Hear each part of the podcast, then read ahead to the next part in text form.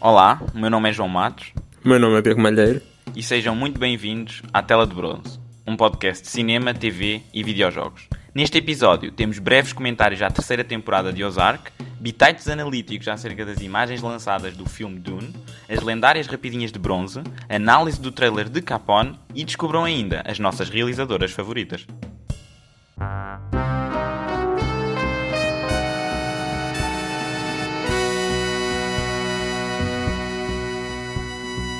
Malheiro, Matos. esta semana por acaso viste alguma coisa? Vi, várias coisas. Por acaso vi várias coisas. Para compensar o facto de tu não teres visto nada. Opa, pronto, está bem, estou a sentir a pressão.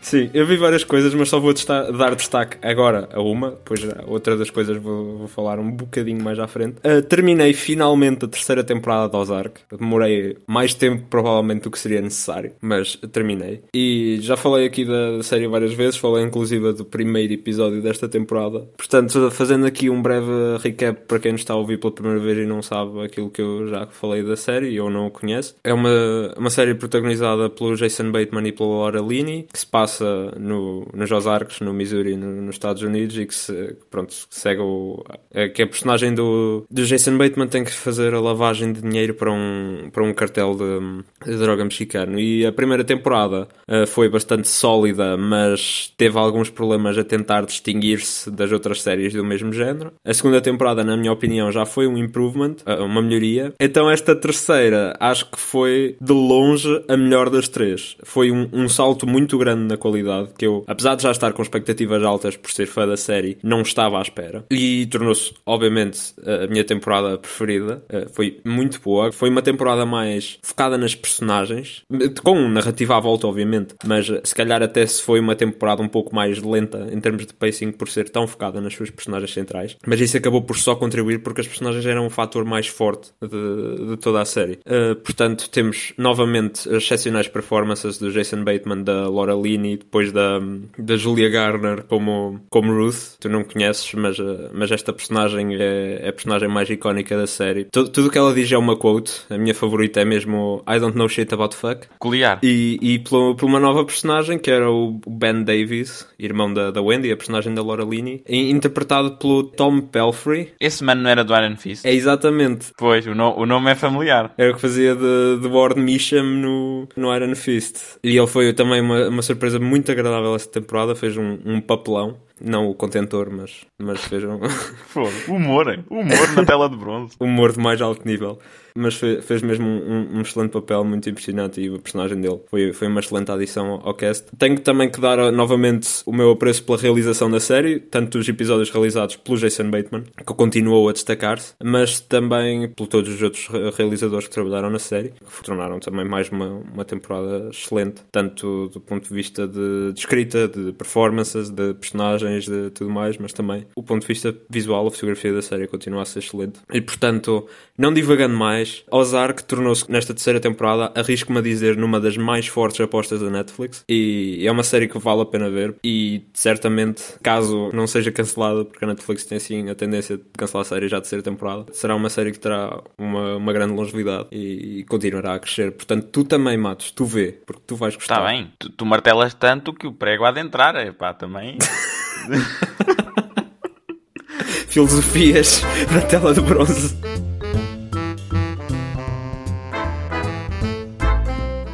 Antes de iniciarmos concretamente com o episódio em si, pronto, eh, queria só deixar aqui uma nota. Pronto, eh, esta semana, como muitos saberão, o, o ator Filipe Duarte, com 46 anos, faleceu. Era um senhor que tinha bastante admiração, porque eu pude, tive o privilégio de acompanhar dois projetos dele. A novela Belmonte, que por sinal foi a única novela de sempre que eu tive a capacidade de tolerar e efetivamente gostar porque hum, achei, achei que tinha. Era, era, era um projeto interessante, tinha um- uma, uma intriga bastante diferente. E depois eu, eu fiquei curioso e investiguei.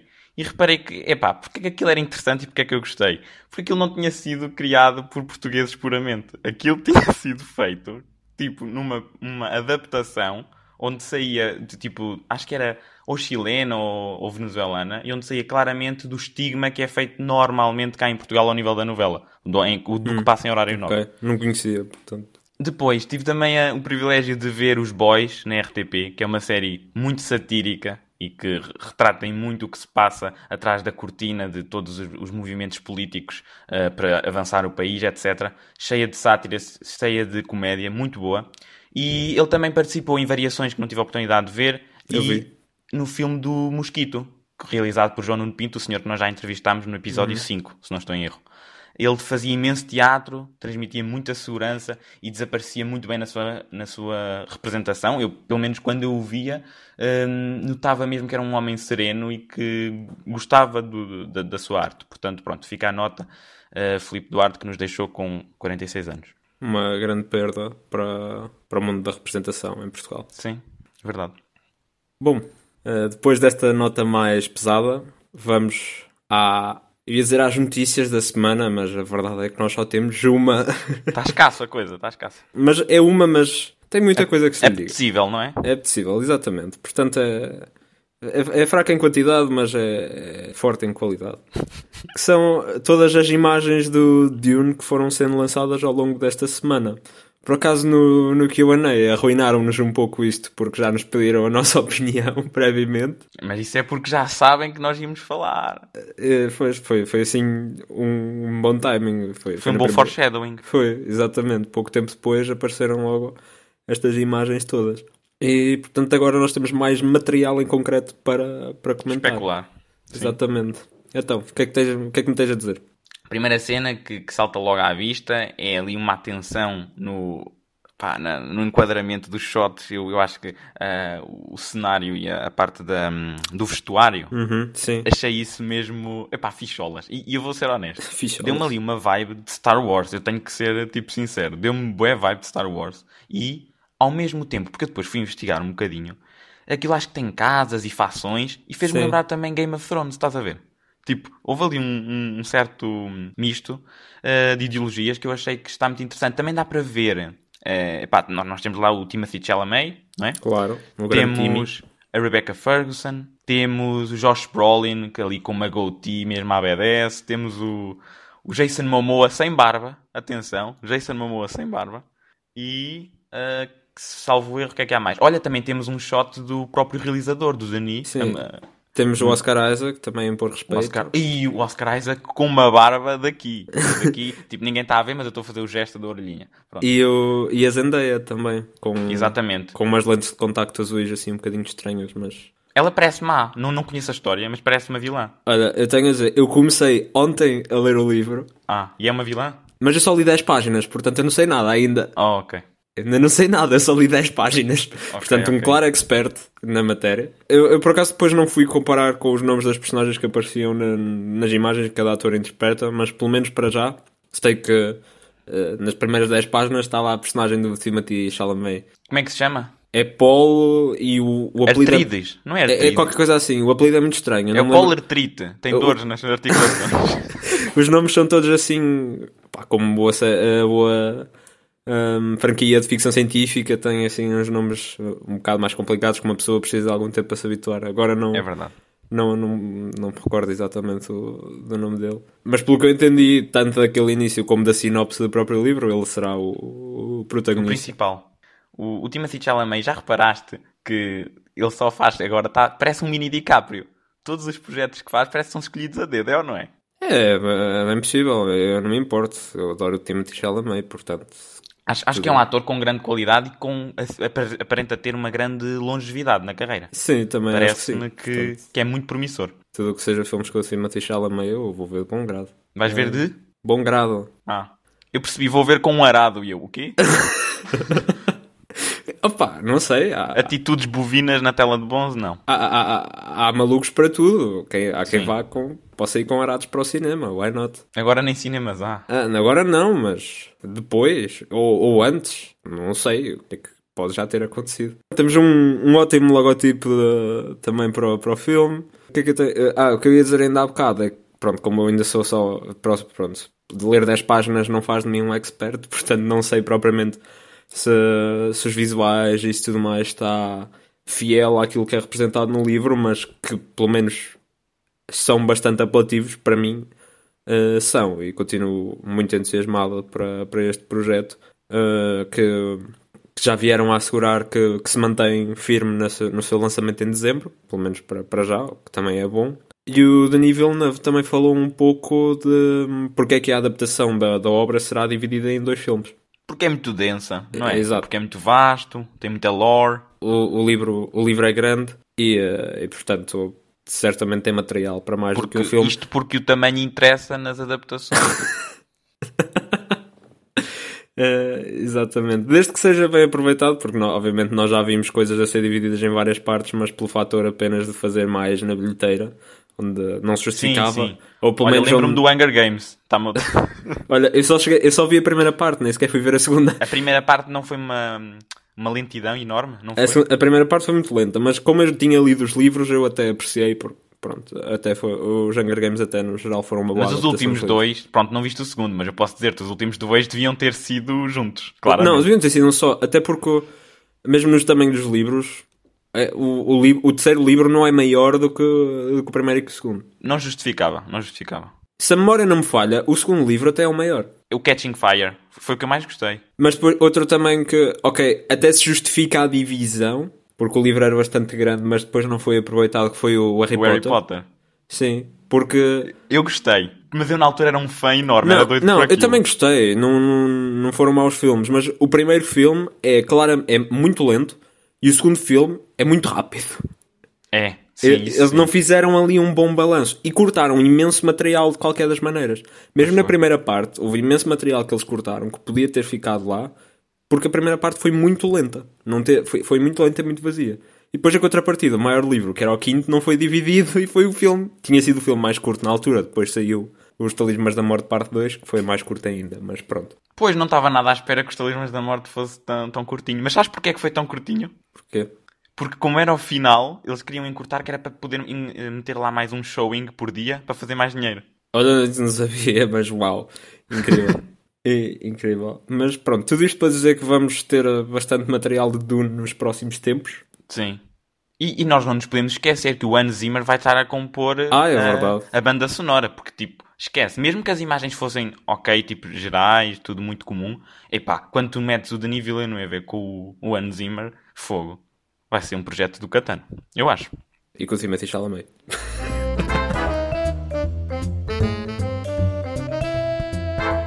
Vamos agora à secção da tela de bronze, onde nós vos apresentamos notícias, onde nada temos a acrescentar. São elas as rapidinhas de bronze. Malheiro, chutei. Não chuto. Ai. Pronto, ok. Ora bem, em continuidade daquilo que eu falei na semana passada, a Gamescom em formato físico foi efetivamente cancelada devido à proibição da realização de eventos com um grande número de pessoas na Alemanha até 31 de agosto. Portanto, o evento passará então a ser uh, eh, 100% digital. Depois de rumores e de nós até já termos discutido acerca disto em, em, episódios anteriores, penso que até no primeiro, o Sam Raimi confirma que vai realizar a sequela do Doutor Estranho e o Scott Derrickson, o realizador do primeiro, uh, deu a sua benção no Twitter. Ora, depois de muitas mudanças neste projeto, está agora confirmada uma série Justice League Dark no HBO Max. Uh, e terá o envolvimento de J.J. Abrams, que já, já haveria rumores de que ele estava em negociações para entrar no projeto no início deste ano. Portanto, Justice League Dark tinha começado como um filme de Guillermo del Toro e agora terminou numa série uh, da, da HBO Max, o próximo grande serviço de streaming da, da Warner Brothers. Uh, contará então com, com um grande nome como é o do J.J. Abrams e é um projeto pelo qual estou interessado e isto já não faz parte das rapidinhas. Nestes tempos difíceis, uh, temos o regresso inesperado de Bob Iger à Disney. O ciclo de Bobs mantém-se e penso que faz todo o sentido, até porque, dada a sua vasta experiência em lidar com situações delicadas, ele há de ser a, a pessoa ideal para tomar as rédeas da empresa neste momento. Vamos então à nossa primeira rapidinha bizarra. Portanto, a Disney Plus remove digitalmente o rabo de Daryl Hannah numa cena do filme Splash. Certo. Portanto, eles decidiram que o filme, que já tinha a classificação para maiores de 11 anos, penso eu, eh, que era extremamente escandaloso estar lá o rabo da atriz, então aumentaram imenso o cabelo dela ou fizeram tipo uma espécie de calções de cabelo. É muito estranho, é muito bizarro e precisa de ser visto para se perceber o quão ridículo é. Portanto, temos que proteger as crianças, oh meu Deus. Ora então, uh, confirmou-se recentemente que o próximo Spider-Man terá Home no título, mantendo assim a tradição de, desta trilogia da Marvel. Sem ser o óbvio Spider-Man Homeless, eu proponho o Spider-Man Home Run. Eu proponho o Spider-Man. Eu proponho dois. O Spider-Man Home Alone Ok? e o Spider-Man Quarantine at Home. Em quarentena Ok, em casa, Ok, pode ser, pode ser. como estamos todos. E foram as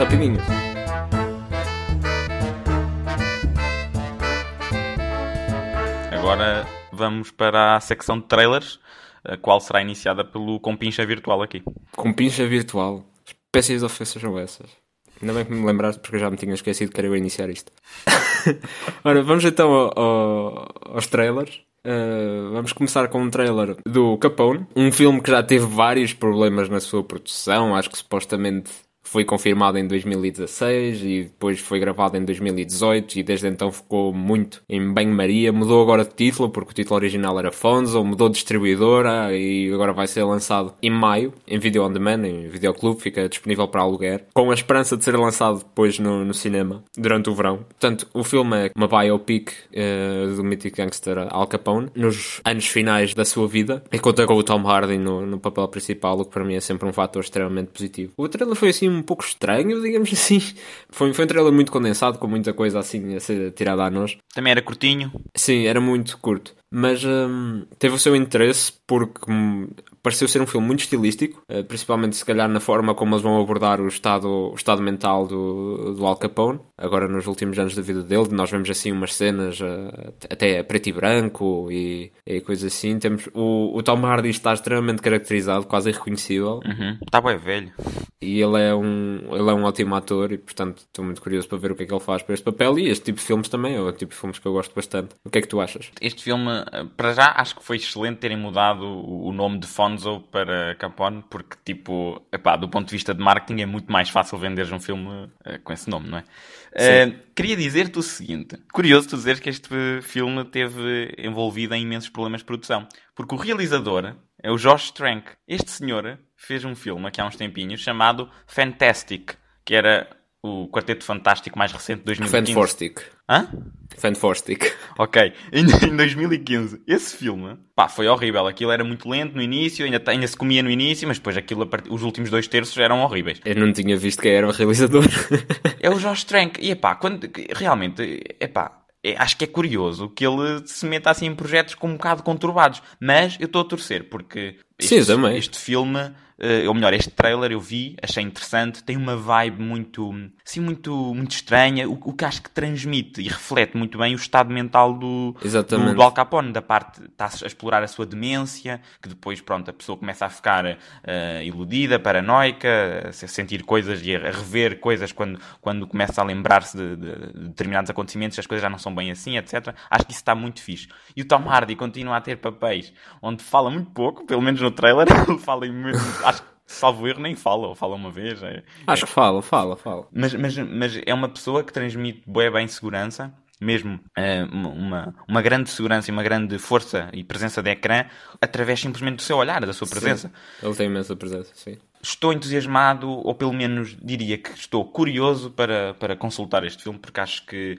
eh, é uma história que eu não confesso que eu não conheço muito. E Eu estou curioso. A única coisa que me deixa um pouco mais de pé atrás foram todos os problemas por trás de- das câmaras. Mas também vezes- é low budget, sabes? O filme foi feito low budget, por isso também acho que houve aí umas lutas para conseguir determinados shots e determinadas coisas. Pois, é, são as coisas que se calhar me deixam mais de pé atrás, mas tem o seu potencial, vamos ver. Sim. Outro trailer que saiu agora recentemente foi o de Solar Opposite. Este trailer é de uma série de animação que hum, é do co- co-criador de Rick and Morty e que também é o senhor que dá a voz ao Rick e ao Morty. A cena é que este, hum, esta, anima- esta série de animação vai sair na, na Hulu, que é um serviço, outro serviço de streaming que foi comprado pela Disney. Eh, eu noto uma animação muito semelhante ao nível do Rick and Morty. Eu se não soubesse até diria que era um episódio especial Sim. de Rick and Morty, não parece? Sim. Daqueles especiais. Sim, sim, sim, Tem até o próprio humor. Sim, sim, o humor é muito idêntico ao do Rick and Morty, os visuais são muito É, idênticos ao do é, Rick and é. Morty. Aquilo acho que retrata a partir de uma família de aliens que se vão integrar no planeta Terra e ver as suas aventuras, como é que, como é que eles estão a interagir, etc. Tem ali essa subversão, pronto, um bocadinho clássica da- da- da- que já estamos habituados por parte do Justin Roiland. Agora, eu não me surpreendia nada se a meio dessa temporada existisse uma cameo do Rick, ah, porque pá, o único entrave que eu vejo nisso seria o facto de serem empresas rivais, porque hum, é, para, para mim parece-me apenas uma extensão do Rick and Morty e não propriamente algo que tenha uma identidade bem definida. Mas posso estar errado, só depois de, de ver é que ah, lá terei a minha opinião. O que é que tu achaste? Qual foi o teu feeling? Olha, é o que eu te digo, a animação é boa, é o mesmo tipo, o tipo de humor também é idêntico ao Rick and Morty, parece ter assim ah, muitas semelhanças, apesar do conceito ser também um, um pouco diferente, mas como, como eu já não tenho assim um particular entusiasmo por Rick and Morty, também não fico com um grande entusiasmo a partir desta. Portanto, agora o trailer eh, acho que foi eh, um bom trailer e mostrou assim coisas e acho que para quem é fã desse, desse género de, de séries e de quem é fã de Rick and Morty, acho que Solar Opposites parece-me uma boa aposta. Agora, não parece que vá conquistar eh, os não fãs, como se calhar é o meu caso. Mas mesmo assim eu não fiquei convencido, não sei se o vou ver, sabes? O que é curioso. Não, não, não me convenceu o suficiente para eu ir ver. Pronto, então caguem para tudo que eu disse. não, mas é mesmo, porque acho que parece-me que é mais uma carbon copy do que já está feito e não, não acho que não inova o suficiente, ou pelo menos não mostrou que ia inovar o suficiente. sim, E sim, então sim. prefiro, prefiro ver já aquilo que sei que gosto em vez de entrar numa coisa que é só Ok. semelhante. Ok, faz sentido. Algo por aí. Faz sentido.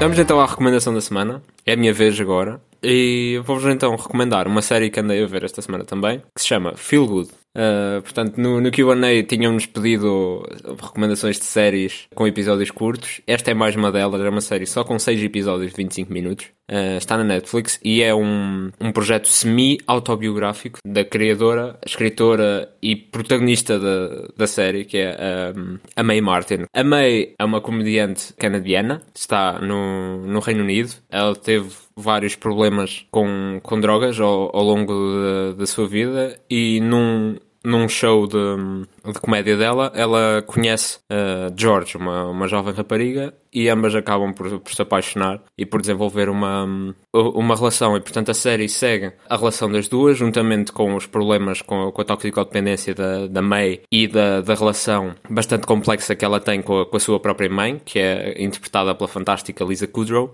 Uh, e segue também os vários problemas da, da George, uh, derivados da descoberta da sua, da sua identidade. É uma série muito concisa, 6 episódios de 25 minutos, tem um, um pouco de comédia, mas é sobretudo um, um drama e apesar de se chamar Feel Good, é tudo menos uma série Feel Good. Feel É, portanto, achei, um- um- uma série muito boa, uh, gostei da conexão criada entre os personagens, as personagens são, são complexas e, portanto, acho que, acho que vale, vale bastante a pena. Dá para uma pessoa se rir um bocadinho, dá para ficar um bocado triste, dá para se envolver com, com, com a narrativa. Eu, eu gostei bastante. Uh, portanto, temos, temos boas performances, gosto bastante da fotografia da série e, portanto, acho que, que é uma, uma excelente recomendação, se vê muito rapidamente e é na Netflix.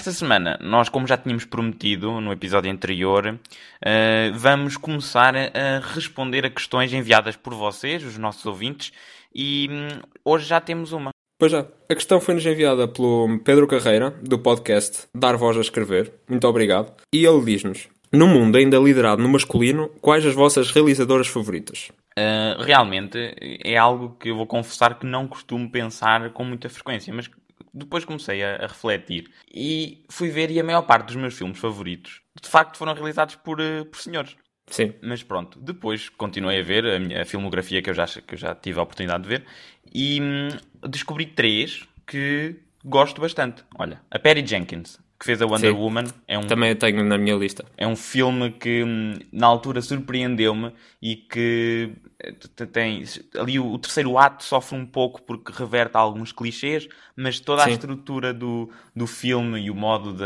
em como a Diana vem conhecer o mundo do, da humanidade, etc., a sua inclusão, aquele fish out Uhum. of water element, etc., eh, gostei bastante e é um bom filme de super-heróis porque Sim, acho que, que foi um filme que, apesar da narrativa não ser propriamente original, a caracterização estava muito boa. eu gostei muito da forma. Mas o filme diferencia-se, Sim, obviamente, nos da DC, mas também nos filmes de super-heróis no geral. super-heróis no geral. Tanto pela ótima performance da, da Gal Gadot, mas também com a excelente realização da Patty Jenkins, que tornou o filme aquilo que ele é. Sim, tem, tem cenas de ação muito interessantes e cativantes, Sim, acho. A icónica No Man's Land. Sim, isso é excelente.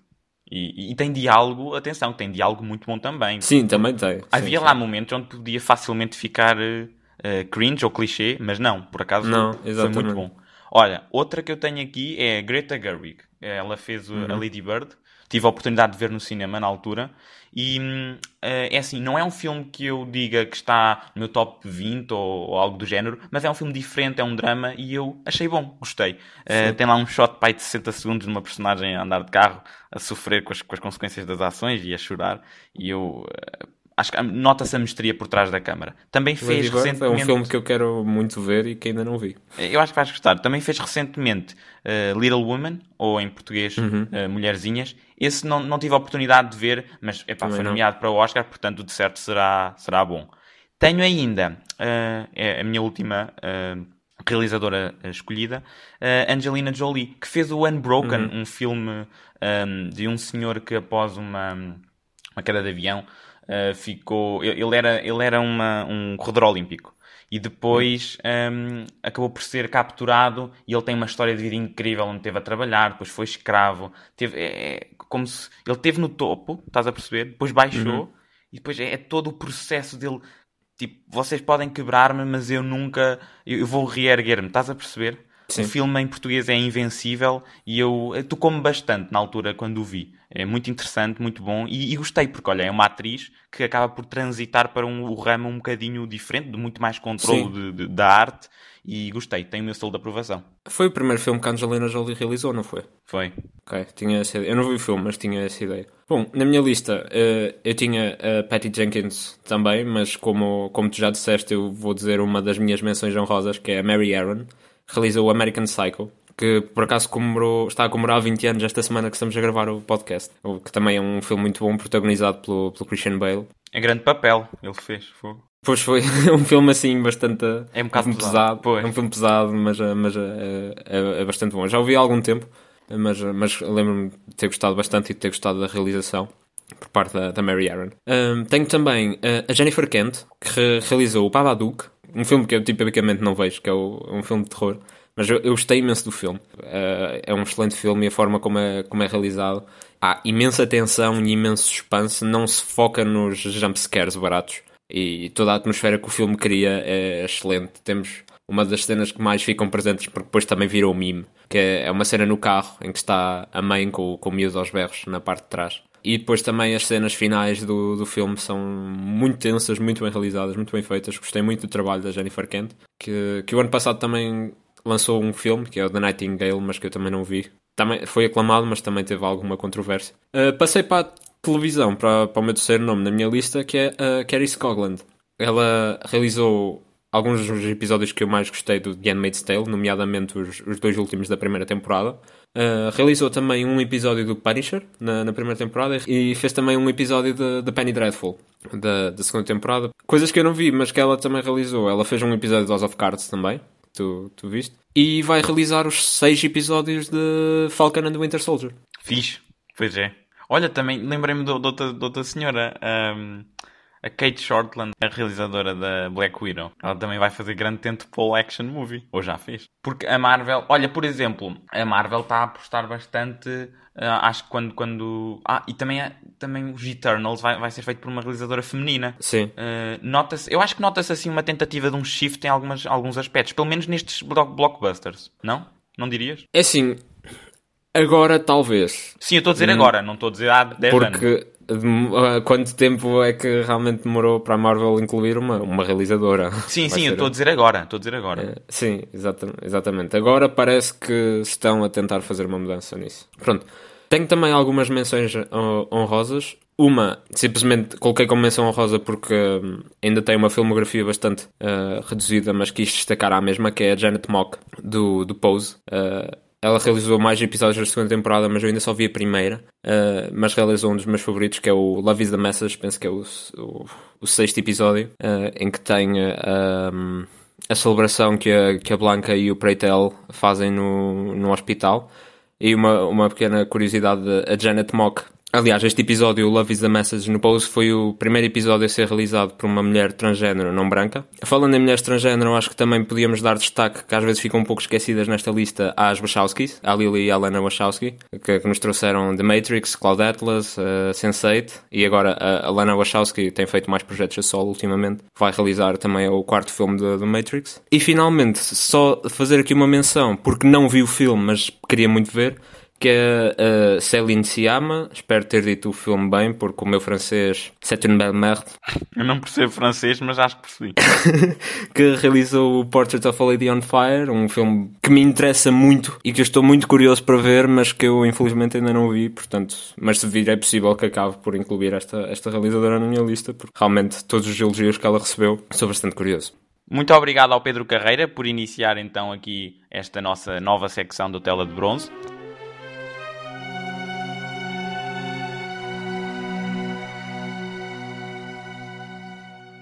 Obrigado a todos por terem ouvido. Deixo aqui a mensagem do, do costume para, para nos seguirem, subscreverem e darem a, a, vossa, a vossa avaliação ao, ao podcast na plataforma onde nos estiverem a ouvir, seja no Spotify, seja no Apple Podcast, seja no YouTube, seja em qualquer das outras plataformas listadas no Anchor FM.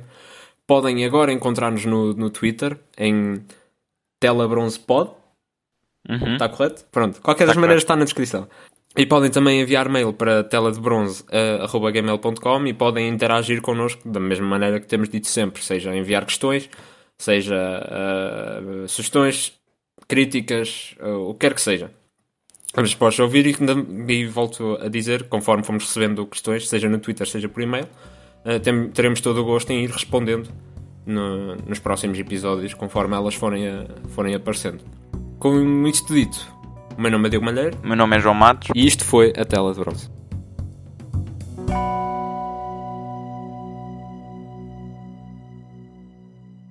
Temos também um, um logotipo ao filme agora. Uhum. Assim. Bem. Nem sei bem como é que é de explicar. Bem. Bem o quê? Bem tirado. Bem, bem tirado. Grande shit posting está a ser este episódio da tela de bronze. Pois está, eu avisei. Eu avisei. Tu avisaste o quê? Que não estava em condições, ou melhor, não estava na posse das minhas totais faculdades. Então, mas o, o que é, como é que está o logotipo? É, Pois não é- sei, não Tu é que começaste a palavra, dizer, eu disse que estava bem tirado, já dei a minha contribuição.